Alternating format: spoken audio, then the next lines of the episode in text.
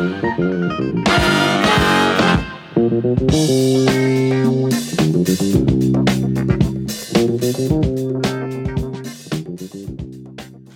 Новый выпуск подкаста о фотографии «Похоже, я фотограф». Сегодня с вами три ведущих. Это я, Андрей Барышников, это Георгий Джиджей, а вот третий ведущий не Иван Воченко. Вместо него сегодня к нам в гости пришел Дмитрий Кучев.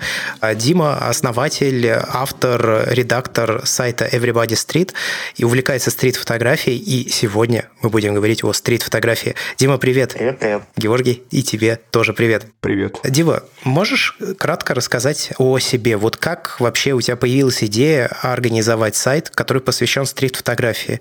Какая такая мысль подтолкнула к его созданию? Вот типа ты в какой-то момент проснулся, встал с той ноги и решил, в этом мире не хватает сайта о стрит-фотографии. Почему? Потому что его не хватало в этом мире. Все достаточно просто. Я начал изучать э, стрит, мне было интересно снимать. Э, я стал читать какие-то зарубежные статьи, пытал что-то найти в интернете как бы просто ничего не находил на русском языке. Я находил на английском, переводил для себя, а потом раз смотрю, у меня как бы ну, скопилось несколько переведенных статей. Вот, э, я их просто опубликовал, и все, с этого начали. Вот, э, я пригласил пару э, друзей, как бы пермских стрит-фотографов. Мы вместе переводили, какие-то подборки делали. Вот потом у нас появился редактор Андрей Федоров из Москвы. Он как бы почищал за нами стилистику текстов. Вот в каком-то таком режиме мы, наверное, года три делали. Из-за чего стали гораздо меньше активничать в последнее время? Где-то пару лет назад я пришел к тому, что я все базовые статьи написал. То есть я начал это переводить э, и писать с мыслью собрать несколько каких-то базовых принципов э, для таких начинающих фотографов. Ну, то есть для себя в тот момент, ну, это для начинающих фотографов, как вообще входить в стрит-фотографию.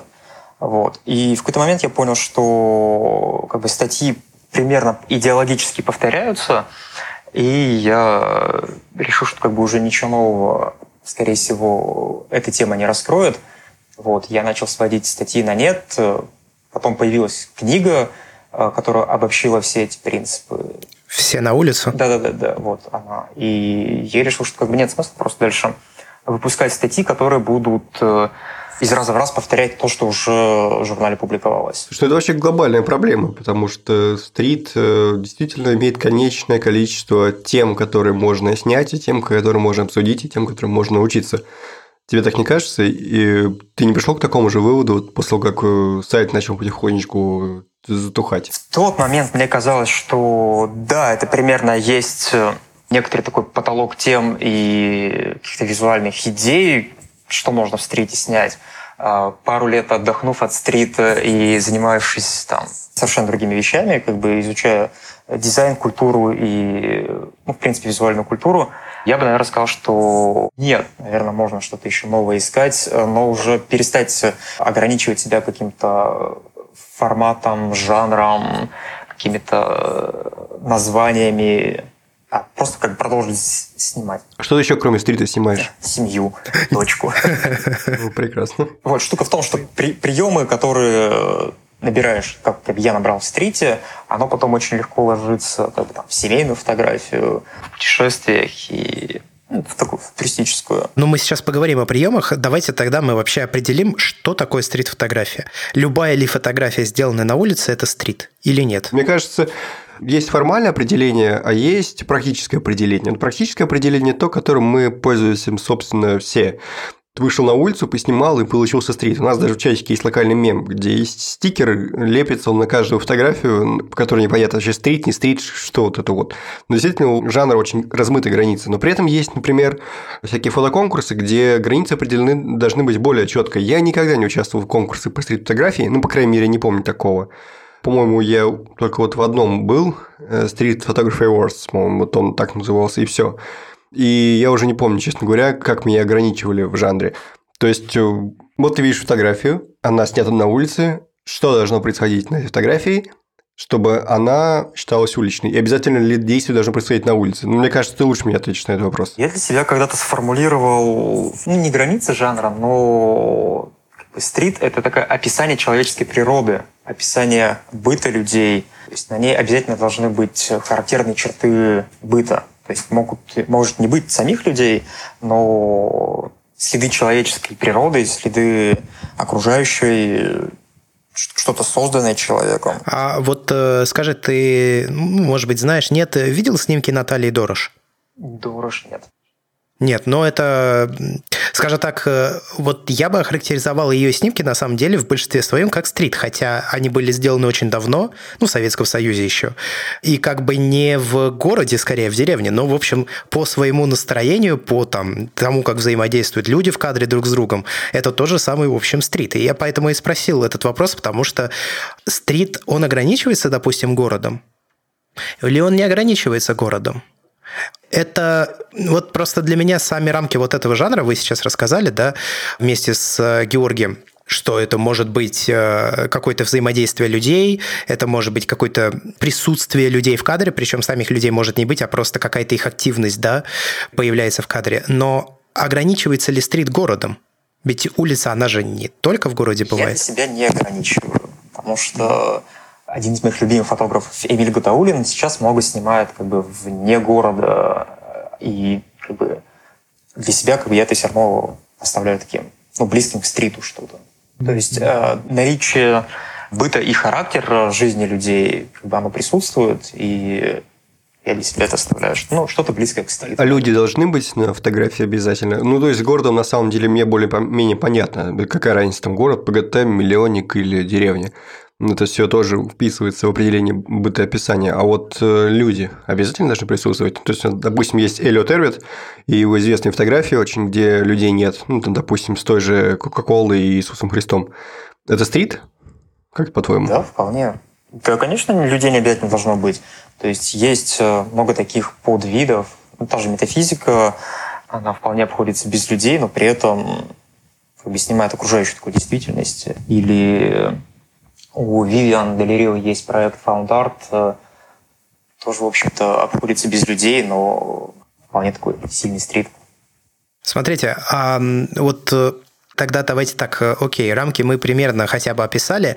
Вот слушатель наш сейчас послушает подкаст и решит посмотреть вообще примеры стрит-фотографии. Ну, может быть, он с ними не сталкивался или сталкивался, но не знал, что это стрит-фото. За какими характерными чертами ему стоит наблюдать? Ну, то есть, как правило, стритовые фоточки, по крайней мере, в своей массе, да, но они действительно похожи. Вот какие из этих черт они вот это общее настроение, да, стритовое передают? Вот благодаря чему это происходит? Я, слушай, не знаю. Ну, мне кажется, что просто я когда смотрю на такие снимки, мне кажется, что там часто присутствует какая-то э, ирония. Вот. Мне кажется, что в стрит-фото всегда присутствует некая ирония, и она формирует, ну, лично у меня, по крайней мере, очень характерное ощущение, я не могу его описать, но оно приблизительно одинаковые на всех стрит-снимках. Неважно, это там Я согласен, да. Пинхасов или э, который тоже, в общем, иногда стрит-фото делает. Или это какой-нибудь э, Тарас Бычко, да, они, в общем, вроде бы снимают совсем по-разному, но при этом между ними всеми есть что-то вот такое чуть смешливое, чуть грустное, какое-то вот такое странное ощущение, короче, у меня возникает. Кто-то куда-то прыгает. Лавыгин писал об этом, кстати говоря. Я помню, когда Лавыгина спрашивали, как бы, в чем секрет его фотографии, он говорил, что он очень много вкладывает юмора и иронии в эти снимки. Ну, вот да. Еще я добавил, ну, знаешь, что так, тоже, в принципе, сильно отличается стрит от всех остальных жанров, это эм, примат формы над содержанием. То есть, очень часто стрит фотографий не обязательно происходит какое-то действие, которое сразу очевидно. Иногда это просто игра форм, игра взаимодействий, и такого, пожалуй, нет в, во всех остальных жанрах. То есть, э, когда мы снимаем портрет, мы передаем эмоции конкретного человека, изображенного в портрете. Когда снимаем пейзаж, мы передаем красивый пейзаж. Когда мы снимаем репортаж, мы обязательно передаем действие, там нету формы. Вот. А в стрите можно, в принципе, снять что-то такое, что будет просто красиво взаимодействие, такое ближе... Он поэтому ближе остальных жанров к искусству, поскольку такой же бессмысленный, наверное. Не, ну я не уверен, что... Ну, ты так говоришь, он ближе к искусству, потому что бессмысленный. Мне кажется, что искусство просто вопрос задает, а там уже ты на него как отвечаешь. Я бессмысленный не в негативном значении. Если мы от, э, слово «бессмысленный» от, от, чистим от шелухи у таких вот э, прилипших к нему на ощущений просто бессмысленные, то есть без включенного дополнительного скрытого смысла. И если мы уберем вот это вот смысл, он же не во всех далеко стрит-фотографиях есть, иногда они просто красивые за счет каких-то э, композиционных или там цветовых или еще каких-нибудь решений. Я бы, знаешь, что еще хотел спросить э, Дмитрия? Дмитрий, давай по-другому тогда попробуем. Не что такое стрит-фотография, а что точно не стрит-фотография? Вот, допустим, вот ретушированные снимки, это стрит или как мы отличим, допустим, репортаж от стрита? За репортаж заплачены деньги. Но при этом они могут быть, получается, в сути своей похожи. Вот давайте так, Максимишин, репортажник, его фоточки, в принципе, на мой взгляд, являются тем же самым стритом, часто очень. Вот можно ли это так сказать или нельзя? Да, конечно, можно. Когда, грубо абстрагируемся, Сергею платят, дают как бы коммерческий заказ, есть литературный подтекст э, серии фотографий, то, наверное, это как бы репортаж. Когда э, литературного подтекста нет, нет э, как бы коммерческого заказа, и он снимает просто для себя что-то красивое, э, то, что ему нравится, э, то, наверное, это ближе к стриту. Но там столько таких э, тонких границ между жанрами, что прямо жестко дифференцировать и дать определение для тех, кто как бы не в теме, для тех, кто только хочет врубиться, наверное, не стоит. Портрет афганской девочки Макари – это стрит? Там же по поводу него столько сейчас… Э, ну, допустим, что это фотография не постановочная. Ну, хороший вопрос, да. Но мне кажется, что все же это, наверное, портрет. Хотя, с другой стороны, он же, типа, как бы шел по улице, да, снял девочку. Ну, общее описание ведь такое. Тогда это стрит, нет? Я не знаю, насколько важно вообще определять все это, но такой интересный на самом деле вопрос. Да, мне кажется, что определять не очень стоит. Конкретно по поводу афганской девочки, мне кажется, что это портрет, это как бы не стрит. Если бы там взять э, меньшее фокусное расстояние и снять помимо девочки еще то, что происходило вокруг, это было бы уже ближе ну, там, к жанру, к стриту. Вот. Но поскольку здесь запечатлен именно характер именно человека, как конкретного персонажа, это больше, наверное, к раскрытию вот такой портретной фотографии. Ну, вот, кстати, да, ты упомянул сейчас э, взять более широкое фокусное расстояние, более широкий угол, да? Да, да, да. Мне кажется, что сейчас это, кстати, вообще характерная черта стрит-фоточек, потому что, ну, чем шире, тем легче разделяются планы между друг другом. Ближний, средний, задний, а он их как бы разжимает. Я бы поспорил. Почему? Ну, мне кажется, наоборот. Во-первых, у тебя, в принципе, по определению меньше глубины резкости, а во-вторых, когда ты снимаешь на супертелевик, ты можешь плон, э, фон задний, его фактически не существует у тебя на фотографиях. То есть, если мы очень длинный фокус используем, у тебя есть только главный объект и больше ничего за ним, и как бы вот они отделены полностью. Но я бы на самом деле немножко повременил с переходом к вот этим вот вопросам. Я все-таки хотел бы еще последний вопрос задать по поводу границ жанра. Насчет ретуши ты так и не сказал. То есть, насколько ты считаешь приемлемой ретуши в стрите, и э, насколько таковую считают приемлемой э, организаторы фотоконкурсов, если ты в курсе? Я думаю, что организаторы фотоконкурсов считают это неприемлемым. Мне пофиг. Если ретушь улучшает кадр, и бы, это не скрывается, то ретушкой сколько угодно. Но, с другой стороны, если ты, допустим, дорисовываешь человека, который вот без него не было кадра, а с ним появился кадр, это все еще стрит-фото или уже нет? Стрит-арт. Это уже не фото даже. Окей. Я бы еще по поводу портретов людей хотел спросить.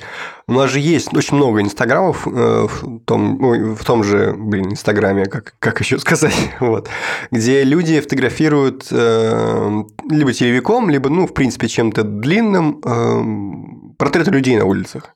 И они позиционируют себя как стрит-фотографы, и таких очень много. И они не обязательно даже используют э, фон, ну, либо используют его так, что он не играет э, контекстной роли. Вот тоже мне, кстати, интересно это называется стрит-фотография. Я, честно говоря, такой жанр не люблю. Мне такие часто ребята добавляются в Инстаграме, они фотографируют людей, но я не вижу у этих фото ничего. Как вы сами относитесь к таким фотографиям? Читаете ли вы стритом или нравится ли вам? Главное, чтобы нравилось тем, кто снимает.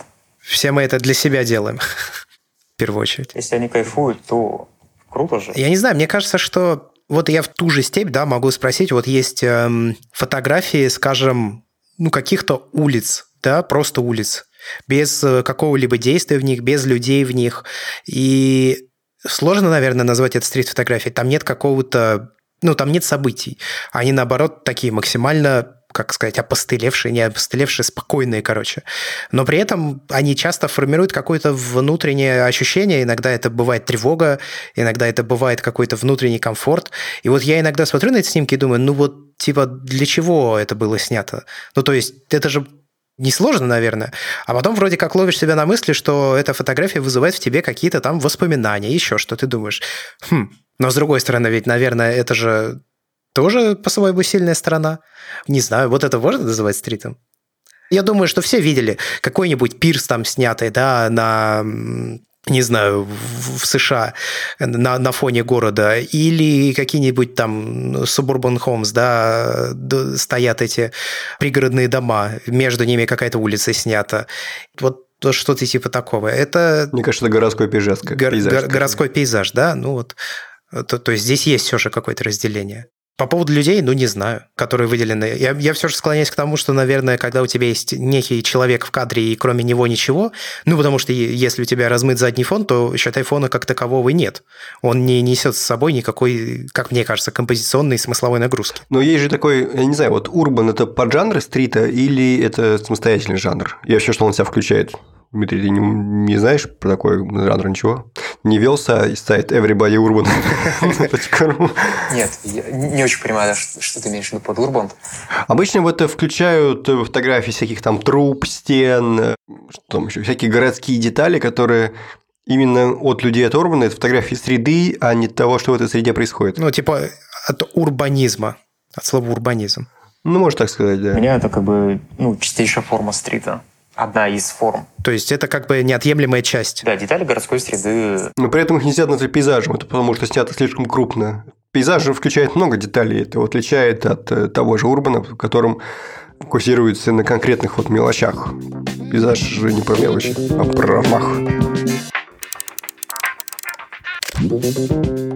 Ну, мы что, давайте перейдем тогда к тому, как вообще стримать стрит. Мне кажется, что Дмитрий на этом собаку сел и может целые лекции прочитать на тему того, чем, как и все остальное. Ну, в общем, мне кажется, главная вообще проблема, с которой сталкивается любой стрит-фотограф, когда начинает снимать, это стеснительность. Если у него темперамент не позволяет сразу идти и, как Петросян, фигачить шериком в лоб всем подряд.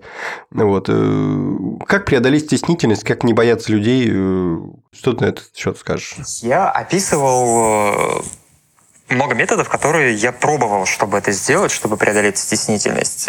Э, на самом деле у меня в итоге не получилось. То есть у меня как раз характер, э, что мне сложно вторгаться в чужое пространство, как бы сложно впускать в свое и, соответственно, сложно вторгаться в чужое. Вот, поэтому я в какой-то момент плюнул и просто к людям не подхожу и людей не снимаю. Вот. А, а по поводу того, как преодолевать стеснение, возможно, это нужно делать как бы не конкретно через фотографию, делать это в отрыве от камеры, если есть такая потребность. Слушайте, а это точно стеснение? Или это страх? Ну, страх быть отвергнутым. Потому что ведь это на самом деле, на мой взгляд, очень похожий страх, когда ты боишься позвонить человеку какому-то, потому что ты боишься, что он тебе скажет «нет». Хотя вообще в этом, конечно, ничего страшного нет, но такой страх очень часто возникает. И мне кажется, что это, наверное, даже не столько стеснительность, сколько страх снять человека и услышать в свой адрес, э, типа, нельзя меня снимать, что вы тут делаете, ла-ла-ла-ла-ла. Вот это, нет? Страх конфликта скорее. Да, это, я говорю, это, мне кажется, не совсем же связано со стеснительностью именно. Ты же все-таки ходишь по улице с камерой, да, что-то снимаешь, то есть здесь-то ты не стесняешься. Вообще интересный камин Дмитрия, когда он признался, что на самом деле так и не поборол это стеснение. Честно говоря, у меня тоже есть такая проблема. Я до сих пор не сказал бы, что я как-то вот могу уверенно пройти и начать снимать человека. Знаешь, у нас потихонечку подкаст начинает о психологии, заканчивается стрит-фотографией, как бороться со своими комплексами. Мне кажется, это реально настолько заложен темперамент, что очень сложно себя перебороть. Это вот именно борьба, а не управление своими эмоциями. С другой стороны, я заметил по себе, что мне гораздо проще преодолеть стеснение. Во-первых, когда я уже начал снимать, то есть, допустим, там где-то в безлюдном месте начинаешь втихаря фотографировать не людей, и потом потихонечку идешь, идешь, идешь, это первое. А второе – это наушники. То есть ты включаешь себе музыку, ты отвлекаешься, и ты уже немножко дистанцируешься от того, что вокруг тебя происходит, и становишься наблюдателем, на которого не реагируют. А чаще всего так и есть. На самом деле в крупном городе не так сложно снимать, на тебя обычно не обращают внимания. Вот. Ну, по крайней мере, на меня вообще ни разу не, кто не бросался с криками, какого хрена ты меня снимаешь. Вот не было таких проблем. Вот. Ну и, соответственно, вот, что я мог посоветовать в плане того, чтобы не стесняться, это вот слушать музыку. Ну, у меня была такая ситуация. Я, когда меня... Я, в общем, снимал двух мужчин, они находились напротив э, синагоги, один из них начал меня кричать, чтобы я срочно удалил фотографию. Я ему крикнул ответ, что я не могу удалить фотографию, потому что я снимаю на пленку, и пошел дальше. Но я действительно не могу ее удалить, у меня нет такой возможности. Но он прям очень сильно и активно требовал. Я тут тебя поддержу, я по своему опыту даже могу добавить. Я, кстати, не могу сказать, что я тоже поборол как-то этот страх, он у меня тоже присутствует, но я вообще всегда стараюсь, скажем так, выжигать проблемы каленым железом. То есть, если вдруг я испытываю какую-то проблему с чем-то, то когда я все-таки собираюсь силами ее решать, то решаю я всегда их максимально топорно, но, по-моему, эффективно. Я просто начинаю это делать, несмотря на то, что мне это не нравится, дискомфортно и сложно. Но я от себя могу добавить, что если регулярно снимать, то это дается проще, чем если ты вот давно не снимал, и вот ты вышел, значит, в город, попробовал что-то снять, не получилось, и после этого ты вышел в следующий раз еще через полгода. Вот если ты начинаешь ходить, вот у меня был весной период, я ходил с утра до вечера каждый день по там 12, 13, 14 14 часов. Спустя, не знаю, полнедели такой ходьбы и съемок вообще становится, в общем, все равно, как на тебя отреагируют. Ну, если мы, допустим, согласились все трое о том, что мы не можем побороть стеснение, давайте обсудим, как снимать втихаря. То есть тебя там начнут ругать, оскорблять, что-то отвечать тебе. То есть э, ну, ты вот теряешь этот контакт, и тебе из этого легче. То же самое происходит, например, э, когда ты снимаешь э, в другой стране и не понимаешь язык. То есть, чтобы тебе не говорили, тебе, в принципе, пофиг. И это, это облегчает.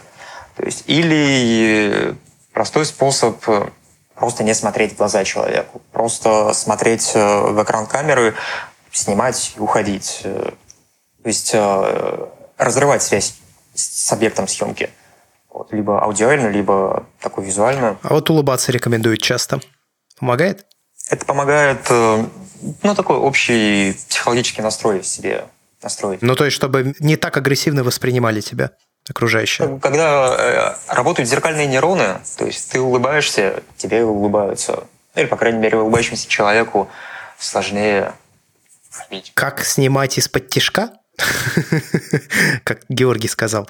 Ну, я, честно говоря, не очень часто так делал. Я как правило, либо снимаю, либо не снимаю, но если вдруг все-таки решаю по какой-то причине снять, то я, как правило, это делаю просто от бедра, переворачиваю камеру вертикально. Ну да, как бы очень круто работают маленькие камеры, смартфоны, такие цифромыльницы, ну или просто маленькие типа Риках. То есть, э, когда камеру тебя особо и не видят. То есть, естественно, если у тебя Mark 4 в руке... То как ты его не держи. Да, да, да. да. Вот. А если у тебя как бы компактная камера... Я в Ярославле на D4S снимал Nikon как-то. Тоже было очень своеобразно. Причем с идентификатором секундами. Стучит еще при этом, как... Отбойный молоток. Гильотина на французской революции, да. Я бы, знаешь, что сказал? На самом деле много есть способов э, снимать скрыто помимо от бедра. Э, например, можно, если ты с кем-то идешь, э, вот этого человека попросить стать там, где ты что-то снять, кого-то сфотографировать, и сделать вид, как будто фотографируешь его. И на самом деле фотографировать фон. Э, Еще можно, допустим, ты видишь какого-то интересного персонажа, встать, фотографировать то место, куда он должен прийти, то есть примерно, и просто фотографировать это место. А он сам типа вошел в кадр и сам типа помешал. Он во всем виноват. Такой еще есть способ. Можно фотографировать, например, через отражение. Этот способ очень любит, например, один из моих любимых фотографов. В последнее время что-то он как-то немножко сдал, на мой взгляд. Это Густаво Минис. Но это, по-моему, насколько я знаю, псевдоним. Он на самом деле не Минис, он, по-моему, Густаво... Дмитрий, может, ты помнишь, как его, правильно зовут? Густаво... Я тоже только Минис помню. Ну, в общем, да, вот он часто очень использует этот прием, он часто фотографирует через отражение, это часть его фирменного стиля. Не смотреть видоискатель, не обязательно от бедра, можешь просто... А, еще можешь делать вид, что ты в настройках ковыряешься. Мы тоже так часто делаю. Можешь сделать вид, что ты близорукий. Если, допустим, фотографируешь на телефон, ты его просто так отпадаешь, отставляешь, щуришься, и типа ты не можешь понять, что происходит, и держишь его прямо перед собой. На самом деле, в это время ты фотографируешь человека. Вот. Потому что на смартфон сейчас тоже все реагируют, на самом деле, и вот это из того, что я сейчас помнил сходу, какие там еще есть способы. Ну, я от себя могу добавить, что, допустим, если ты снимаешь через шахту, Ну, если у тебя вдруг среднеформатный какой-нибудь фотоаппарат, допустим. Люди вообще не понимают, что ты в этот момент проводишь съемку. Ну, то есть ты смотришь, этот фотоаппарат где-то там у тебя находится снизу, а ты на него смотришь сверху вниз. А, ну поворотный дисплей сейчас практически на всех беззеркалках есть, и э, на некоторых зеркалках даже даже профессиональных. Ты можешь просто поворотный дисплей поднять, и примерно получается то же самое, что у тебя с шахтой. По идее, да. Ну, то есть, вот, вот здесь, короче, я обратил внимание, что люди не замечают вообще тебя тогда. Люди замечают тебя, когда ты прямо смотришь на них, и объектив камеры на них наведен, и ты в видоискатель смотришь, тогда да.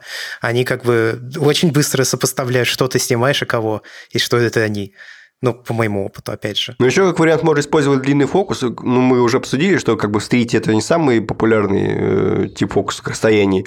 Но есть, например, Дмитрий Зверев, который длинным фокусом работает вообще замечательно, и он очень часто его использует. И, мне кажется, у него вообще никаких проблем с тем, чтобы снять кого-то втихаря нет, потому что у него микро, у него объектив, соответственно, маленький, камера маленькая, снимает издалека, и его вообще никто не видит, он снимает, что хочет. Ну, кстати, это же совсем другой получается образ мышления, да? Потому что когда ты снимаешь на широкоугольник, ты находишься в вблизи, в гуще событий, и, соответственно, тебе видеть надо все, что находится вблизи.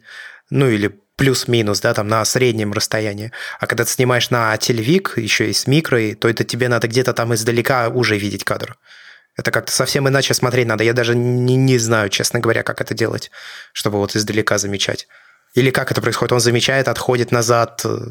Может быть, и так, и так, наверное. Мне кажется, ты просто смотришь далеке, да и все. То есть у тебя же, когда фокусное расстояние какое-то есть при себе, и это одно фокусное, это важно. Ты, в общем, в этом фокусном и смотришь на все. То есть, когда у тебя постоянно с собой телевик, ты все время стоишь, смотришь далеке, ты превращаешься в хищника. Когда у тебя с собой ширик, ты все время обращаешь внимание на то, что происходит рядом. И как бы затачиваешь свое мышление и зрение под э, фокусное расстояние, которое у тебя есть. И поэтому я очень люблю, собственно, носить один объектив фикс с собой. Просто потому, что так э, проще снимать что вслепую, что, в принципе, э, проще снимать, потому что ты знаешь, что у тебя получится сразу. Дим, ты за фиксы или за переменные фокусные? У меня всегда был фикс 35 миллиметров. Жму руку. Здесь, да, ходовой достаточно среди нашего подкаста. Другие пробовал? Почему остановился на 35? Я еще до того, как начал увлекаться стритом, да, я пробовал ну, что-то у меня какие-то стандартные там были 50-200, что-то пошире, типа 24 миллиметра. Но я тогда снимал еще не стрит, а просто интересовался фотографией вообще. Вот. Слушай, а на твой взгляд, вот эти вот ширики, такие по 35 миллиметров и фотки от бедра такие вот, это не штамп стрит фотографии? Давайте о штампах поговорим. Вот как снять стриты так, чтобы не было это штампом? Это вообще возможно? Да, довольно просто. Нужно перестать снимать э, штампы. То есть штампы же как получается? Когда ты много-много раз это видел и хочешь повторить, либо ну, автоматически такие штуки замечаешь. То есть э, ты идешь как бы от визуального пути фотографии, э, составляешь визуальную картинку. А когда ты как бы фотографируешь э, контекст, прям изучаешь мир вокруг себя, изучаешь людей, интересуешься искренне людьми и тем, что происходит, эти штампы просто не всплывают у тебя в глазу. То есть я бы посоветовал, чтобы уйти от штампов, искренне интересоваться происходящим вокруг. Ну вот смотри, есть такой пример Илья Штутца. Тебе нравится то, что он снимает сейчас? Да, Илья всегда был одним из моих любимых, и то, что он делает сейчас, прям для меня восторг вызывает. Тогда мне будет сложнее задать свой вопрос. Я думал, что ты скажешь, что нет. Просто таких, как э, я, например, из тех, кто его более раннее творчество больше любил, чем то, что он снимает сейчас. То, что он снимает сейчас, я не могу понять. Я не могу понять, что его привлекло. И мне, видимо, нужно очень много времени тратить на каждый снимок. Я не знаю, может, дело в этом. Может, я просто недостаточно искушенный зритель. Но судя по тому, что чувствую я сам, и, может быть, просто confirmation bias, так называемый, но я очень много таких похожих мнений встречаю других стрит-фотографов, которые не понимают, что он снимает сейчас. А суть в чем? Вот он, наверное, после тебя, конечно, второй человек, который э, разобрал э, жанр на атомы. Он очень много пишет о стрите, он очень много рефлексирует, он очень много вкладывает в э, собственное развитие в этом жанре и делится своими наблюдениями. И он штампом просто настоящую войну объявил в свое время, он их все классифицировал, все разобрал, и не снимает их вообще. И он называет штампами даже вещи, которые штампами, на мой взгляд, уже и не являются. И в итоге, очистив э, свою фотографию от штампов вообще, он стал снимать что-то, что реально очень сложно понять. То есть даже для всех, не всех стрит-фотографов э, его фотографии простые, а уже для стороннего зрителя они уж совершенно точно. Ну и, соответственно, как вот это вот удержаться? То есть, с одной стороны, снимать штампы, а с другой стороны, э, снимать э, то, что как бы нравится другим людям. Вообще, как, как снимать так, чтобы э, фотографии нравились и зрителю, и самому себе? У меня сразу вопрос. А должны ли фотографии нравиться, допустим, зрителю? Хороший вопрос, пусть отвечает Дмитрий. Я не знаю, как на него ответить. Я сейчас просто дополню свою мысль. Люди в целом не только фотографии, вообще в чем-либо, очень боятся нового. Ну, то есть все говорят, мы хотим чего-то нового, но на самом деле они хотят все то же самое, просто чуть лучше. И это я знаю очень избитый пример, но это Форд, по-моему, говорил, что если бы я делал так, как хотели люди, то они бы получили чуть более быструю лошадь, а не двигатель. И когда появляется все новое, они, люди прямо уходит в отказ. Я не знаю, три камеры в айфоне в отказ. Не, некрасиво. Вырез в экране некрасиво. Нет, нет, нет. Но потом проходит время, люди привыкают, и уже оказывается, что, в общем-то, норм. Теперь нужен чуть меньше вырез и чуть больше камер, да? Да. Мне кажется, что пример, который ты сейчас привел со Штуци, он начал снимать что-то новое. И это непонятно, потому что это новое. А, а все, что новое, это в нас говорит на самом деле как это называется-то? А, ксенофобство, вот. Ксенофобия. Да, ксенофобия. Ну, а пусть Дмитрий ответит, и я тогда тоже добавлю, что я думаю по этому поводу. Я гораздо лучше меня разбирается в фотографии. Я учился у него, и э, про штампы в книжке я писал, поговорив с ним, основываясь на его каких-то наблюдениях и подборках. И я считаю штампы хорошим способом ну, чему-то научиться, научиться подмечать, э, войти в жанр, так сказать, натренироваться. Но не ограничиваться этими штампами потом и начать э, уже изучать не визуальную составляющую фотографии, а именно такую внутренние мотивы. Метафизическую. Да. Ну, какую-то такую мета-часть фотографии, то есть почему тебе интересно снимать. Вот. Мне кажется, что Илье наскучило снимать э, такими штампами, часть из которых как бы он сам когда-то задал, а потом за ним стали повторять. Вот. И э, он снимает именно ту жизнь, которую он видит, ту, которую он запечатлевает. Но как бы я думаю, что он видит э, не картинкой уже. Вот, поэтому э, нам сложно считывать такие фотографии, читать, потому что э, как бы, ну, ты видишь картинку, ты не видишь, что у него внутри. Я, кстати, вот не разговаривал с ним по этому поводу, как он к этому пришел, но мне безумно нравится наблюдать за тем, что происходит, потому что это очень искренняя фотография, очень такая такая настоящность. Э. Ну, честно говоря, для меня фотограф без э, штампов уличный – это в первую очередь Житинев, например. То есть э, его нельзя упрекнуть в том, что он снимает силуэты в арках или что он снимает, там, не знаю, зонтики на мокром асфальте красные. Вот. Он этого не делает, и при этом его фотографии все равно легко считываются. То есть я не вижу в этом этого дуализма. То есть либо твои фотографии легко считываются и это штамп, либо фотографии считываются тяжело, это не штамп. Вот есть пример Житинева, который считывается легко, и при этом это не штамп. Есть пример Эллиота Эрвита, который снимал не штампованные фотографии, но они очень легко считываются. И вот этот вот момент, когда либо зритель, даже ли фотографии нравятся зрителю, честно говоря, для меня здесь не так все однозначно. Я бы скорее сказал, что... В общем, эту тему затрагивали, когда обсуждали э, лайки в Инстаграме, грубо говоря, насколько они важны. Это просто инструмент и, э, скажем так, камертон, по которому ты можешь оценивать свое творчество со, со стороны. Мне кажется, свое творчество со стороны оценивать надо, иначе ты можешь э, завернуть куда-то не туда. И э, взгляд со стороны, он на самом деле еще сильно трезвляет и говорит о тебе иногда больше, чем ты о себе могу сказать сам. Ну, в общем, так, по крайней мере, мне кажется. Уж не знаю, как правильно. Но я сейчас чуть разверну свою мысль. Смотри, вот, допустим, есть фильмы, да, которые нам не нравятся как э, ну, то, что они показывают, но при этом они являются достаточно сильными работами сами по себе. И вот у меня есть четкое ощущение, что фотография в большинстве своем до сих пор не пережила какой-то вот этот я не знаю, как правильно сказать, вроде бы старый уже на самом деле э, ну, ремесло, но тем не менее пубертатный период. То есть, когда ты хочешь сделать красивую картинку. Мне вообще кажется, что о фотографиях нужно перестать размышлять как об обязательно красивых и приятных картинках. Ну, то есть, э, я говорю, на примере того же, вот я недавно совсем слушал э, подкаст Джо Рогана, они там обсуждали Джокера, вот от последнего. И Джо Роган говорит, мне типа не нравится, что там происходит, но при этом это фантастическая работа. И это вот хороший пример в кино такого навалом совершенно. Он может показывать что-то, что неприятно видеть зрителю, но при этом он может делать это на высококлассном уровне. Мне кажется, что, наверное, в фотографии тоже что-то такое должно быть, потому что очень часто, во-первых, все буквально – а во-вторых, как мне кажется, очень часто фотографы хотят делать красивые картинки. Слушай, ну в том же Джокере наверняка используются... Я, к сожалению, не смотрел еще Джокера, но там я почти уверен, что наверняка используются композиционные приемы и операторские приемы, которые общеприняты. Ну, конечно, да, конечно. А Штуца их ломает об колено. То есть он вообще полностью уничтожает все правила в своих фотографиях. У него фотографии без правил.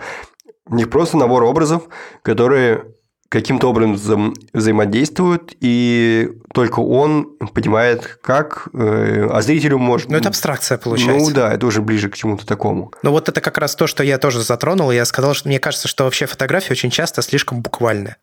Ну, то есть вот типа, что вижу, то и пою. Хорошее возражение. Вот э, тот же самый Пенхасов, я по комментариям, которые у него читаю, типа, а что здесь такое? Что здесь изображено? Вот на самом деле та же самая степь, как я понимаю. Он начинает играть э, какими-то световыми формами или там геометрическими, которые нельзя сказать, что вот это человек, который там прыгает над лужей. Я не знаю, почему именно этот пример мне пришел в голову, ну да все поняли, к чему шла, была отсылка. Мне кажется, что это не обязательно должно быть буквально. Нет, ты очень хорошо сформулировал, да. Я буду это воровать у тебя и использовать в блоге. Спасибо. Хорошо. Воруй. Так что, ну, как-то так, да.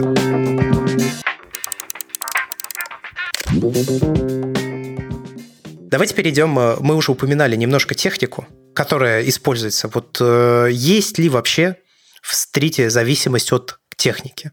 Если есть, то какая? Она техническая или, или это массогабаритная, какая-то неприметность, еще что-то? Да, мне кажется, конечно, есть. Э, я руководствуюсь правилом э, less is more, то есть чем меньше камера, тем лучше. Тебе комфортнее гулять, тебе быстрее ее достать, тебе ну, просто комфортнее снимать с маленькой камерой э, в городе, чем с какой-то большой тяжелой техникой.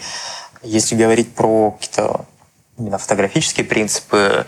Это одно фокусное расстояние, с ним а, проще картинка в голове складывается. То есть ты всегда примерно представляешь результат, который получишь. То есть ты видишь кадр, и ты практически сразу понимаешь, как он будет в видоискателе. Без подстройки какого-то фокусного расстояния, есть у тебя сменное. То, что снимать стрит на телеобъективы когда фотограф снимает как бы через телеобъектив, он себя очень сильно отрывает от той окружающей реальности, в которой находится.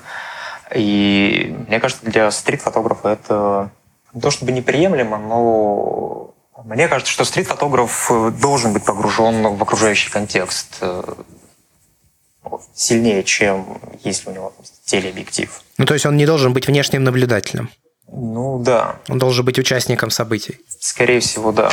То есть он должен чувствовать э, то пространство, те потоки, которые вокруг него.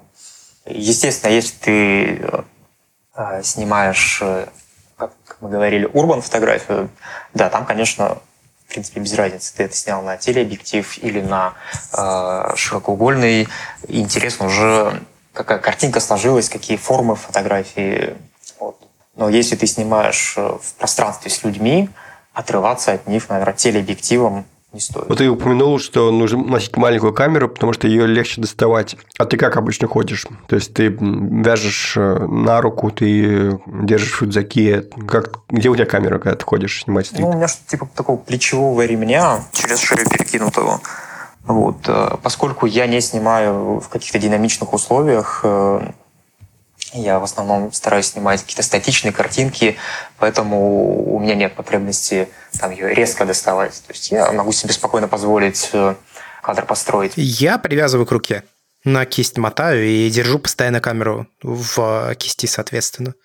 Это Ну, мне кажется, что, во-первых, это немножко подуспокаивает людей, я, опять же, это все скорее прошлой весной делал.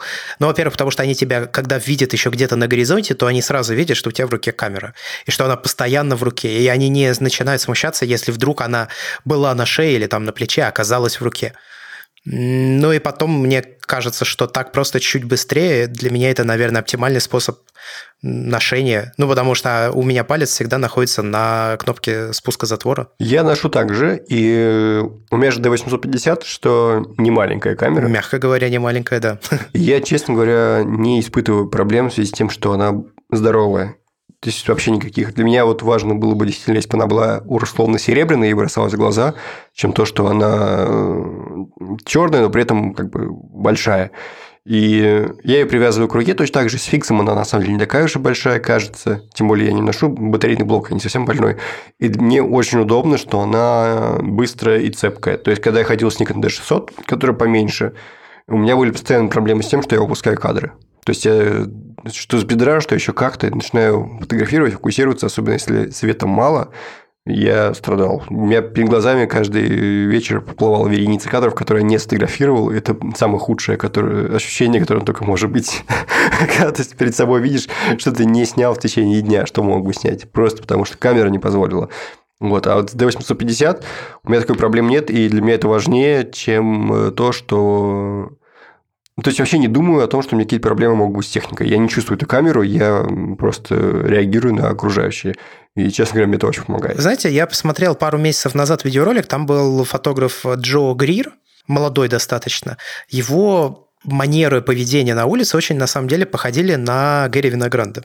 Он, знаете, как носит камеру? Он, у него, я не помню, то ли М6, то ли М6, ну, короче, какая-то из э, классических леек. Он ее держит, ну, маленький ремешок на шее, а саму камеру кладет на плечо. Ну, то есть он ее держит вертикально на плече, она находится рядом с головой, и он ее как будто выхватывает, как из заплечной кобуры постоянно бам, и обратно возвращает. Ну, то есть вот еще один способ переноски. Кто-то вот так делает. Тоже близко находится, тоже всегда под рукой, и то, как он ей оперирует, вообще, не, честно говоря, не бросается никак в глаза. Ну, то есть это происходит какие-то совершенно мгновенные движения. Бац, и все. Она же снова на плече. Вот, с маленькими камерами типа Рика есть прям огромное преимущество в том, что они помещаются в карман. Там, в джинсы, в рубашку. У меня была вторая пленочная камера Olympus H2. Она что-то размером типа с пачку сигарет. И ее не нужно было как дополнительно на каком-то ремне носить, просто в кармане, там, курточки. И ты, грубо говоря, засовываешь руку в карман, достал, сфотографировал, убрал что-то типа смартфона. Поскольку ты можешь их носить в кармане, у тебя практически не бывает ситуации, когда тебе, о, надо же камеры в сумку лезть, из-за этого вот ты как бы неохота и пропускаешь кадры. Нет, просто достал, сфотографировал, убрал. И, то есть она всегда с тобой, и таких проблем нет. Вот. То же самое, да, смартфон. Ну, я много снимаю на телефон. Подожди, а ты вот э, можешь просто взять смартфон, грубо говоря, без камеры и пойти снимать вот прям вот целенаправленно? То есть, у меня самого, например, смартфон ощущается как э, подспудное устройство, то есть, если вот я что-то увидел, я достал его и снял. А так, чтобы целый день ходить и снимать на смартфон, я еще не представляю, вот как только им ходиться. У тебя не у так? У меня также по той простой причине, что мне очень важен цвет. И до тех пор, пока как бы iPhone не давал возможности прям получать очень хороший цвет, грубо скажем, близкий к пленочному. Э, грубо-грубо. Вот. Э, поэтому я не мог с ним ходить. Когда Паша Косенко выпускал бету дехансера для iPhone, у меня iPhone был а, одной из основных камер. Сейчас, по-моему, они дехансер э, перестали чуть поддерживать. Он тогда деградер назывался я еще. Я уж точно на дехансер снимал. Вот. Дехансер давал прям хорошую такую обработку фотографии. Вот. А в целом мне, поскольку важны цвета и постобработка RAW, поэтому я не мог, не мог на iPhone снимать. Но я рассказывал в нашем предыдущем а нет, позапрошлом уже, получается, выпуске подкаста. Меня смущает в смартфоне, что у него нет нормальных э, элементов управления. Ну, то есть у него все происходит либо через экран, либо там через кнопку регулировки громкости. А так постоянно не походишь, потому что экран-то сенсорный, он все время восприимчив к нажатиям, и его непонятно как держать. Ну, то есть нет, это не очень удобно просто, банально. Его нужно либо постоянно держать включенным, камера далеко не всегда моментально или быстро стартует. И мне кажется, что здесь как ни странно это бы не звучало, мне кажется, что здесь мешающих факторов в портативности смартфона больше, чем преимуществ, которые ты от него получаешь. Именно вот если мы говорим на, о скорости реагирования. Меня так как-то так с смартфоном. Ну, то есть его, я говорю, либо держать постоянно включенный экран, но тогда смартфон разряжается, а смартфон это не только камера. И плюс возникает случайное нажатие, и вот это все. Либо же ты его достаешь из кармана, и из-за этого часто ты с ним, ну, в общем, не успеваешь совладать. Особенно если действие происходит зимой, а у тебя перчатки не те, которые пропускают а, нажатие, проводят сигнал, и тебе надо снять перчатку или там носом нажать. Ну, короче, вообще как-то не камильфо. Когда говорили о практических советах, тем, как стесняться, э, не поговорили о том, какие упражнения стрит-фотографии бывают. И вот это тоже, кстати, плавно вытекает как раз из э, темы про технику. Я помню, вот есть такое упражнение, типа, идешь за человеком, фотографируешь его сзади. Будто ты в игре какой-то управляешь им. Вот, вот про такие упражнения ты писал в своей книге. Можешь про них рассказать? Мне кажется, это тоже любопытно. Про пешехода э, это просто как бы придумывание себе сценария, по которому ты движешься. Ну, грубо говоря, выбрать пешехода и идти за ним. Либо идти по улице и снимать э, все примерно в одном цвете. Ну, то есть там синие стены, люди с синими юбками. То есть ты ну, движешься, грубо говоря, в рамках такого одного цвета. Ну, ограничиваешь себя. Да, придумываешь себе ограничения, сценарий какой-то, и вот в рамках него идешь. То есть э, снимаешь только на автобусной остановке. Вот прям стоишь два часа, снимаешь на одной автобусной остановке. Или снимаешь там на площади просто все, что происходит вокруг. Ну, короче, придумываешь какое-то такое ограничения. Слушай, я сейчас еще раз для себя понял, почему я стал меньше снимать стрит. Не только потому, что мне показался визуальный язык его чем-то в каком-то смысле исчерпанным, при том, что я, мягко говоря, не достиг в нем вершин в этом жанре, а еще и потому, что у меня просто нет такого количества свободного времени сейчас. То есть я реально сейчас поймался на мысли, что стрит – дело молодых, у тех, у кого реально есть возможность целый день потратить на то, чтобы одному гулять по городу, а когда у тебя там уже семья, дети, домашние заботы и все остальное, работа, ты просто не можешь взять, там, ну, все забить и пойти снимать весь день. Мне кажется, это действительно то, о чем я не задумывался. Стрит реально требует очень много времени. Ну, потому что ты же не формируешь в стрите какой-то сюжет, да? Он сам возникает. Это же вопрос случая. Ну, то есть реально нужно просто ходить и настреливать. Да, это требует очень много времени. С другой стороны, тот же Бычко, я помню в своем интервью, я не помню где, но он много раз это говорил, э, всегда писал, что он начал снимать, когда ходил из дома до работы и с работы до дома. Ну, то есть сценарий, который, в общем, доступен всем. Я пытался так делать, но это всего час. То есть, грубо говоря, стоять на столке два часа, у тебя все равно не выйдет. Значит, час. А, а в Перми еще с утра темно, вечером темно. Попробуй поснимай. Ну, я, кстати, люблю снимать и в паспортную погоду, и в темное время суток, потому что больше всяких э, интересных цветовых решений бывает. Потому что солнечный день, ты, в принципе, фактически в одном, ну, меньше у тебя простор для творчества. Что по времени, кстати? Вот э, когда вам больше всего нравится изображение, которое вы получаете? Потому что я, допустим, понял, что палящее летнее солнце мне не очень нравится. Слишком резкий свет выходит от него. Ну, в режимное время всегда проще снимать. Просто вопрос в том, что ты снимешь, во-первых, штампы, а во-вторых, это расслабляет. То есть у тебя и так все красивенько, тени все эти играют, и ничего не требуется. А как бы, чтобы снять что-то сюжетно значимое, там как раз лучше отвлечься от всех этих теней и прочего, и, блин, снимать то, что происходит в реальности, а не одно и то же. Не, ну, в смысле одно и то же. Ты же можешь снимать разное, но просто в одно и то же время.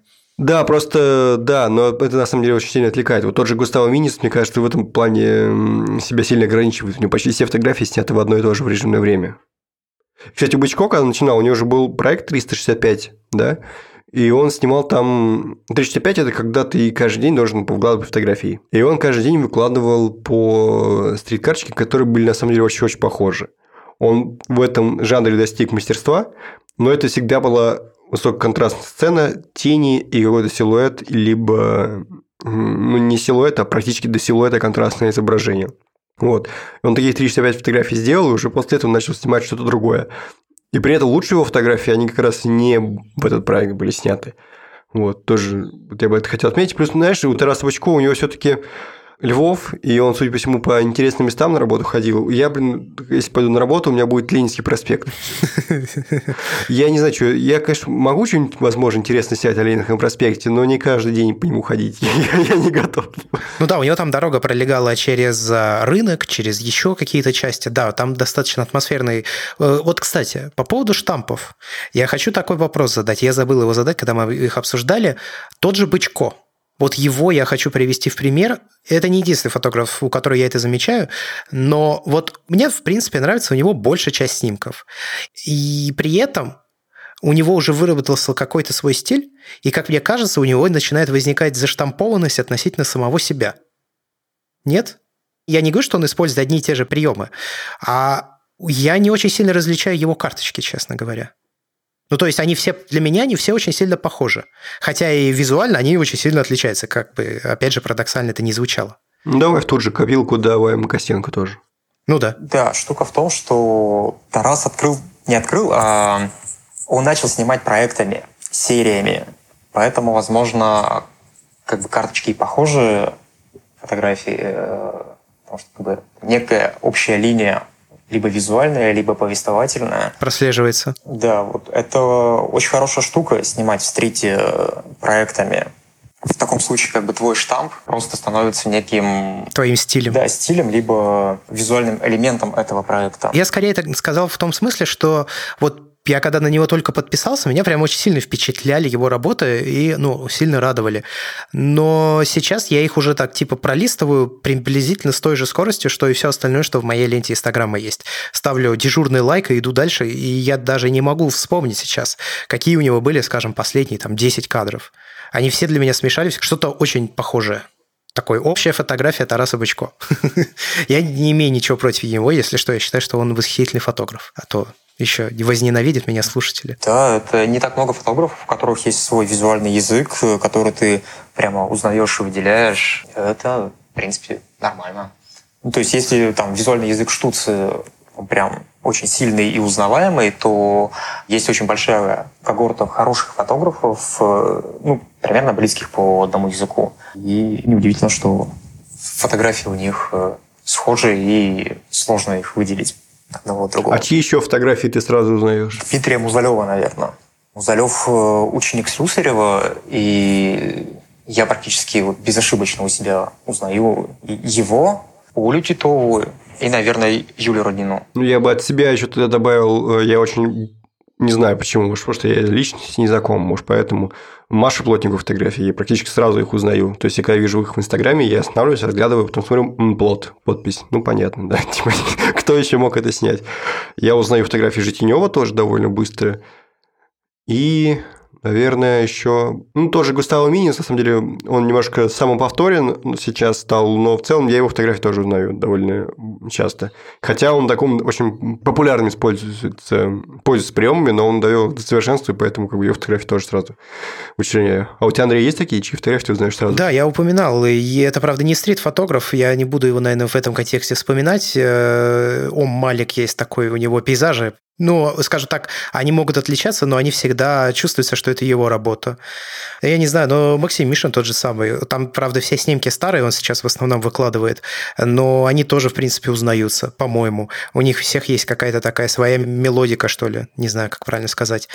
Ну, Тарас Бучко, да, несмотря на это, его снимки-то вполне сильно отличаются из э, всего остального. Ну, то есть их я сразу вижу. Там на аккаунт не требуется для этого смотреть. И еще я могу отдельно выделить, наверное, в целом подразделение азиатских фотографов. Азиатские фотографии, фотографии азиатов вообще не похожи на то, что снимают европейцы, американцы и так далее. Вот у них какой-то есть некий свой вайб, который я не могу выделить какого-то отдельного фотографа, ну, наверное, просто потому, что я не смотрю пристально за их фотографами. Но при этом, когда я вижу фотографию азиатского фотографа, я понимаю, что это снял азиат сразу. У них есть какое-то вот свое чувство и видение цвета, у них есть какой-то общий такой свой настрой, который очень сильно отличается от э, нас. Вот еще в целом выделю, наверное, поэтому азиатских фотографов. Очень сильно они отличаются. Я говорю сейчас не про тех азиатов, которые там в США живут, а нет, вот которые в Корее, вот особенно корейцы, они очень сильно прям выделяются. Дмитрий, а тебе проще снимать э, в родном городе или в поездке? Да, в общем-то, без разницы. Просто разная фотография. В поездке почему легко снимать? Потому что это а, другая визуальная среда, и ты как бы автоматически видишь непривычные какие-то не паттерны э, из своего города, а, что-то непривычное, и поэтому снимаешь больше. Но в целом мне комфортно и интереснее снимать э, в родном городе. А у тебя нет такого, что ты вот ходишь по родному городу, и у тебя возникает мысль, что ты уже, ну, ты не видишь ничего нового, ты все снял? Мысли, что я все снял, как точно не возникает. Ну, я, может быть, неправильно выразился, скорее, но что, типа, ты не видишь, что тут снять, ты привык к этому пространству. Да, и это нормально, просто я снимаю не каждый день, и если ничего нового не видишь, просто снимаешь э, раз в месяц, э, раз в два месяца какие-то новые фотографии появляются. Просто это не такая как бы частая регулярность, потому что картинка не так как бы не меняется так быстро. Но если я, в принципе, люблю по городу и гулять, и ездить в какие-то отдаленные районы, и вот это все. То есть при том, что Пермь, как бы, это не такая огромная, как Москва, вот, э, я вот за 30 лет, мне кажется, да, все еще там не все уголки излазил. Ну, не, я согласен, что Москва большой город, но наверняка же все равно есть какие-то ну, точки интереса, что ли, да, то есть места. Вот я просто по себе заметил, что я как бы по Москве не ходил, в какие бы места я ее самые отдаленные друг от друга не забредал, я все равно в результате приходил в какие-то точки, в которых уже был много раз. Хотя я не смотрел на карту, ну, просто как-то так ноги меня туда приводили. Нет, такого не возникает? Это нормально. Попробуй просто походить по каким-то, не знаю, там, цыганским кварталам или чему-то такому. То есть э, максимально выйти из, э, из привычной зоны. У тебя есть какие-то любимые, вот прям совсем любимые-любимые фотографы, которых бы ты рекомендовал посмотреть каждому? Стрит-фотографы, естественно. В общем-то, мы сегодня про них уже говорили, то есть э, я всем советую пытаться вникнуть в то, что делает Илья Штулсон нравится, не нравится, но вникнуть в это точно нужно. Мне очень нравится как бы Тарас. У него сейчас э, по цветам очень приятные работы. Именно анализировать э, Тараса по цвету. Из названных тоже э, Музалев. Он снимает, продолжает снимать метафизику. И как бы в метафизике, мне кажется, сейчас интереснее его, ну не сейчас, а даже продолжительное уже время для меня никого нет интересней. А что ты подразумеваешь под метафизикой? Это фотография, в которой э, как раз визуальная впереди и выше э, контекстуального происходящего. То есть это форма над содержанием, но без людей, наверное. Без действия. Я вот сейчас листаю фотографии, очень похоже на тот самый Урбан, который я писал. Хотя нет, стрит тоже есть. Ну, я сейчас листаю, смотрел, он на пленку снимает, да? Я не знаю, мне кажется, нет. Я вот точно знаю, что Старас снимает на пленку на Kodak Color, Color 200. Уже не снимает, насколько я знаю. Там у него уже, по-моему, цифровые камеры пошли. Ну, еще кто? Есть еще кто-то? Ну, давай до пяти хотя бы добьем, чтобы людям было на что смотреть. Мне очень нравится, что делает э, Ольга Титова. То есть она изначально себя позиционировала как не фотограф, э, а как такой исследователь жизни. То есть это не с точки зрения прямо такой визуальной фотографии интересно смотреть, а э, жизненно-бытовой, что ли. Так, и мне нравится, мне тоже нравятся азиатцы, мне нравятся японцы. Э, Йота Яшида, а, Шин Нагучи, э, такая экстраверсивная японская, ой, интроверсивная э, японская фотография. Мы приложим ссылки на всех упомянутых фотографов, потому что самим тоже, ну, мне лично интересно посмотреть, особенно последних людей. Я потому что их фотографии не встречал, мне так кажется, я не узнаю их по именам. Будет интересно, в общем, изучить. А, давайте, наверное, напоследок этого подкаста дадим какое-то напутствие нашим слушателям. Вот напутствие, как быстрее, как скорее, как проще влиться в стрит-фотографию. Скажем так, мне кажется, что наблюдать вот эту ироничность нашего быта, иронию, да, которая нас окружает, это не всем дано. Я, допустим, этого не вижу. В то же время Допустим, я очень часто встречаю фотографов, которые просто так мыслят. У них мышление, у них восприятие окружения другое, оно отличается от моего. У них, соответственно, это получается. Я боюсь, что этому, наверное, научиться нельзя. Это скорее больше зависит от какого-то твоего общего культурного бэкграунда и того, как ты формировался в целом. Но всем остальным вещам, наверное, научиться все же можно. То есть видеть разные планы – видеть взаимодействие элементов, объектов, людей в кадре. Вот с чего начать? Вот как быстрее, как легче в это все войти?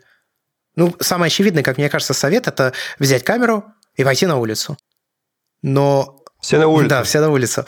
Но что еще можно посоветовать? Может быть, вы сможете поделиться каким-то своим опытом. Ну, у меня есть пост рефлексии на эту тему, целый, очень длинный, про то, как я учился снимать стрит. И, в общем, там действительно, чтобы снимать стрит, надо просто идти и снимать, больше ничего. Поэтому после первых 20 тысяч кадров обязательно что-нибудь получится.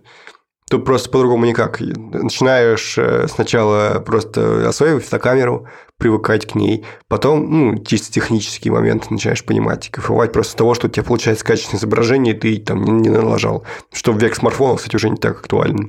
Потом начинаешь снимать штампы всякие, начинаешь увлекаться обработкой. Потом убираешь лишнюю обработку, убираешь лишние штампы, и у тебя формируется собственный стиль. И все, таким образом ты становишься человеком, который снимает стрит-фотографию, и она тебе надоедает. Примерно такой вот путь, мне кажется, и проходит. Я хотел сказать, что стрит-фотография действительно, как мне кажется, это очень хорошая школа обучения фотографии. Ну, именно в плане изучить камеру, привыкнуть к ней, фокусному расстоянию, вот это вот все.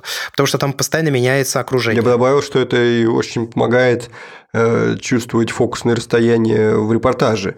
Я сейчас спокойно снимаю слепую э, при KPF системе работы в, на улице, я в стрите, я как бы очень легко чувствую, как ко мне повернуть камеру и не смотреть на нее, чтобы сфотографировать что-то. Когда там, допустим, какой-то движняк, надо срочно быстренько сфотографировать э, что-то там с необычного ракурса, я знаю, что будет видоискатель, не смотря в него. Мне в этом плане стрит очень помог. Я прям крайне рекомендую заниматься изучением истории развития культуры, визуальной культуры, то есть смотреть картины импрессионистов, э, там, каких-нибудь рафаэлистов, прерафаэлистов, э, эпоху Возрождения, изучать э, дизайн конструктивистов, футуристов. В общем, не ограничивать себя просмотром только фотографий и фотографов, а, в принципе, расширить свои знания до всех, кто занимался чем-то визуальным, анализировать, как э, художники строят композиции, как импрессионисты работают с цветом.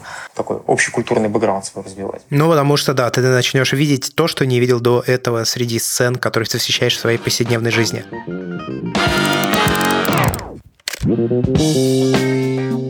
За этим, я думаю, можно заканчивать этот выпуск. Большое спасибо всем тем, кто слушал нас. Большое спасибо, Дим, тебе, что составил нам компанию, пришел и поделился своим опытом.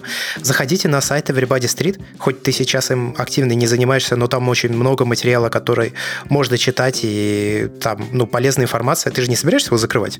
Я надеюсь. Нет, ну то есть э, сайт будет продолжать работать. Также у Димы есть книжка, она называется «Все на улицу». Она доступна в свободном доступе, насколько я знаю.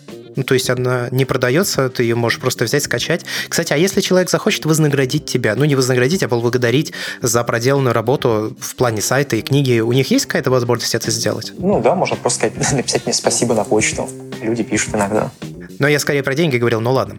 Кстати, говоря о деньгах, вы можете заходить на сайт patreon.com slash и поддерживать развитие наших подкастов, в том числе похожие фотографа. И нужно понимать, что вы не просто поддерживаете э, выходы новых подкастов, но также и получаете доступ к очень большому аудиоархиву уже выпущенных дополнительных подкастов, которые мы записываем для наших подписчиков на Patreon. Там больше 100 выпусков э, подкастов, и похожий фотограф тоже выпускает свои после шоу. Будем прощаться. Меня зовут Андрей Барышников. Меня зовут Георгий Жиджи. Пока. Пока-пока. Пока.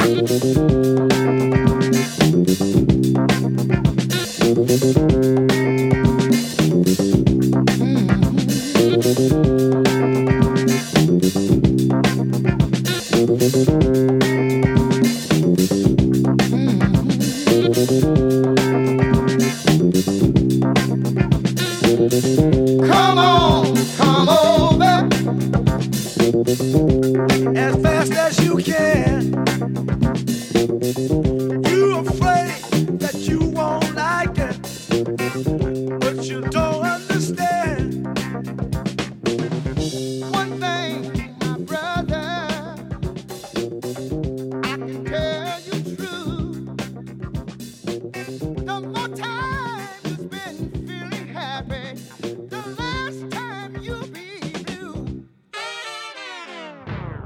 И для себя, наверное, ничего нового в стрит-фотографии из этого выпуска не почерпнул. Ну, я да- давно слежу. Не, во-первых, почерпнул. Это Дмитрий Музарев.